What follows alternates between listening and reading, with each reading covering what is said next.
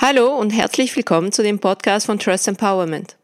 Hier geht es um alle Themen, die die Zusammenarbeit innerhalb eines Unternehmens fördern, für mehr Motivation und Zufriedenheit der Mitarbeitenden, geringere Fluktuation, Erfolgssteigerung und vieles mehr. Ich heiße Caroline und bin die Gründerin von Trust Empowerment. Ich freue mich sehr, dass ihr reinhört und wünsche euch viel Spaß bei dieser Folge.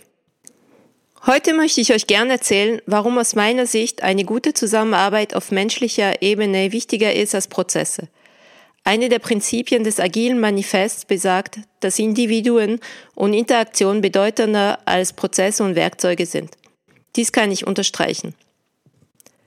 Meine Erfahrung hat gezeigt, dass wenn Menschen gut kollaborieren, offen und transparent kommunizieren, sie sehr gute Ergebnisse erzielen, auch wenn die Prozesse schlecht sind. Allerdings, wenn die Prozesse wirklich sehr gut durchdacht sind und die Menschen nicht gut miteinander kollaborieren können, die Kommunikation stockt, es meistens zu Probleme führt. Dieser Teil des agilen Manifests wurde meiner Ansicht nach die letzten Jahre immer mehr vernachlässigt.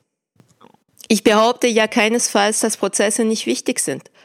Diese brauchen wir, damit kein Chaos entsteht. Gewisse Regeln wären benötigt, wenn Menschen zusammenarbeiten. Allerdings nur so viel wie wirklich notwendig sind denn zu viele Prozesse können die Kreativität und Innovation hemmen. Habt ihr schon mal erlebt, dass ein Projekt, die Entwicklung einer Software so abgelaufen ist wie geplant?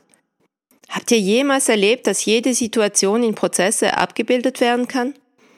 Oder habt ihr jemals erlebt, dass die Mitarbeitenden sich voll an die Prozesse halten und dies auch gerne tun? Also, ich nicht.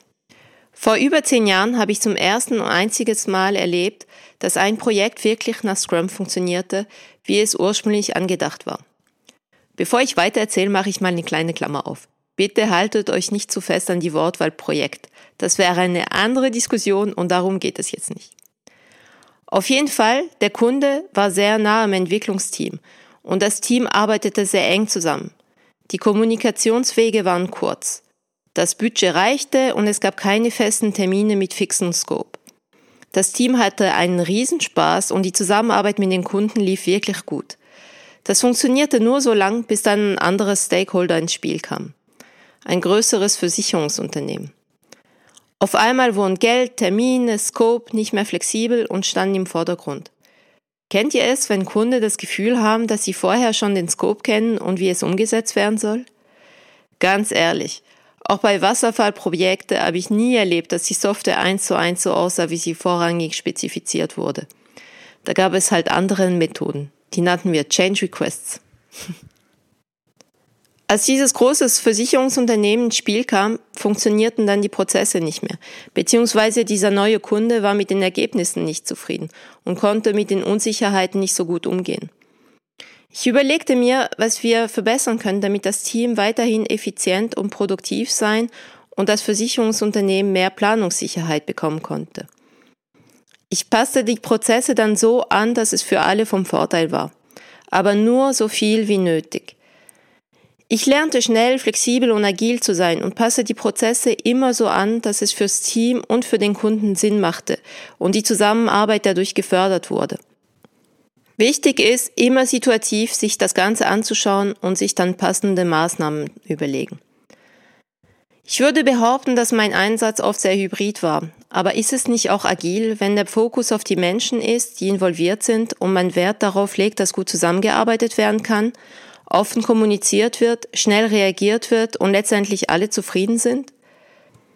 Die Kunden, weil sie die Software bekommen, die sie wirklich brauchen und die Mitarbeitenden, weil sie in einem für sie guten Umfeld arbeiten konnten und einen wichtigen Beitrag zum Ergebnis leisten durften? Es ist immer wichtig hinzuschauen und sich zu überlegen, wer sind die Teammitglieder? Was bringen sie mit?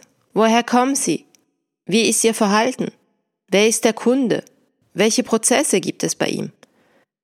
Ich bin daher kein großer Fan von Frameworks und finde, dass es wichtig ist, immer situativ zu schauen, was notwendig ist. Ich verstehe, dass es hilfreich ist, wenn Frameworks vorhanden sind. Es ist eine Hilfestellung, um in die agile Welt reinzukommen. Manchmal frage ich mich aber, ob dies nicht eher hinderlich ist. Sollte nicht zuerst das agile Mindset vorhanden sein? Ein agiles Führungsstil ist viel schwerer, anstrengender als ein direktiver Führungsstil. Die Führungsperson muss loslassen können, muss ihre Mitarbeitenden vertrauen, geduldig sein und muss ein offenes Ohr haben. Soll bereit sein zu reflektieren und einzusehen, dass auch andere sehr gute Ideen haben können, auf die sie selber gar nicht gekommen wäre. Sie muss offen sein, einen anderen Weg einzuschlagen, ohne zu wissen, ob es zum Erfolg führt. Experimentierfreudig sein. Dafür müssen aber die Mitarbeitenden auch Verantwortung übernehmen. Agil sein bedarf sehr viel auf persönlicher Ebene und viele Eigenschaften, die nicht einfach so vorhanden sind. Es läuft sehr viel auf menschlicher Ebene. Es braucht Vertrauen, offene, transparente Kommunikation, Bereitschaft, Verantwortung zu übergeben und zu übernehmen, Flexibilität, Experimentierfreudigkeit, Risikobereitschaft, loslassen können, sein Ego in den Hintergrund rücken, Mut, weil vieles gar nicht vorhersehbar ist. Vertrauen ist wichtig, um dies zu ermöglichen, so wie ich es in der ersten Podcast-Folge erwähnt habe. Vertrauen ist die Basis für eine gute Zusammenarbeit. Auf das Thema Führungsstil werde ich eventuell in eine andere Folge genauer eingehen. Ist euch schon mal aufgefallen, dass wenn Probleme auftauchen, oft neue Prozesse eingeführt werden? Dass die anderen Prozesse bestehen bleiben und einfach noch welche draufgehauen werden? Ist es nicht viel leichter, als genauer hinzuschauen? Wird es damit gelöst? Oft nicht. Denn oft liegt der Kern am Menschlichen. Und da wird es sehr vielfältig. Ursache und Wirkung sind nicht mehr so einfach herauszufinden. Der Mensch ist sehr komplex. Liebt man aber Menschen, ist man dazu in der Lage, genauer hinzuschauen, sich die Zeit zu nehmen, zu diskutieren und als Führungskraft zu coachen. Denn das ist eine wesentliche Aufgabe der Führungskraft, vor allem in einem agilen Umfeld. Ich nehme mal ein anderes Beispiel. Spannend finde ich, dass ich dies am Anfang meiner Karriere und vor nicht allzu langer Zeit erlebte. Kennt ihr es, wenn ihr ein oder mehrere Teams habt, die sich auf die Umsetzung von neuen Funktionalitäten konzentrieren sollten und immer wieder durch Support oder Wartungsanfragen gestört werden? Völlig unplanbar und verzögert die Produktentwicklung. Interessanterweise gab es für solche Fälle nicht wirklich einen Prozess. Entweder nahmen es sich immer die gleichen Mitarbeitenden freiwillig an oder es wurden die gleichen darauf angesetzt. Fakt ist, dass die Zufriedenheit und die Produktivität recht darunter litten. Also nahm ich es mir an.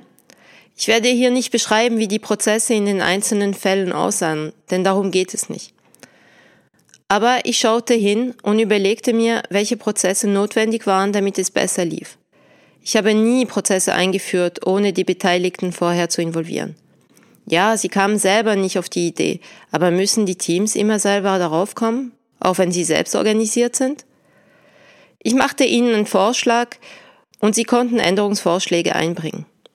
Wenn sie einverstanden waren, legten wir mit einem Experiment los. Wir probierten es aus und wenn es half, behielten wir es so bei.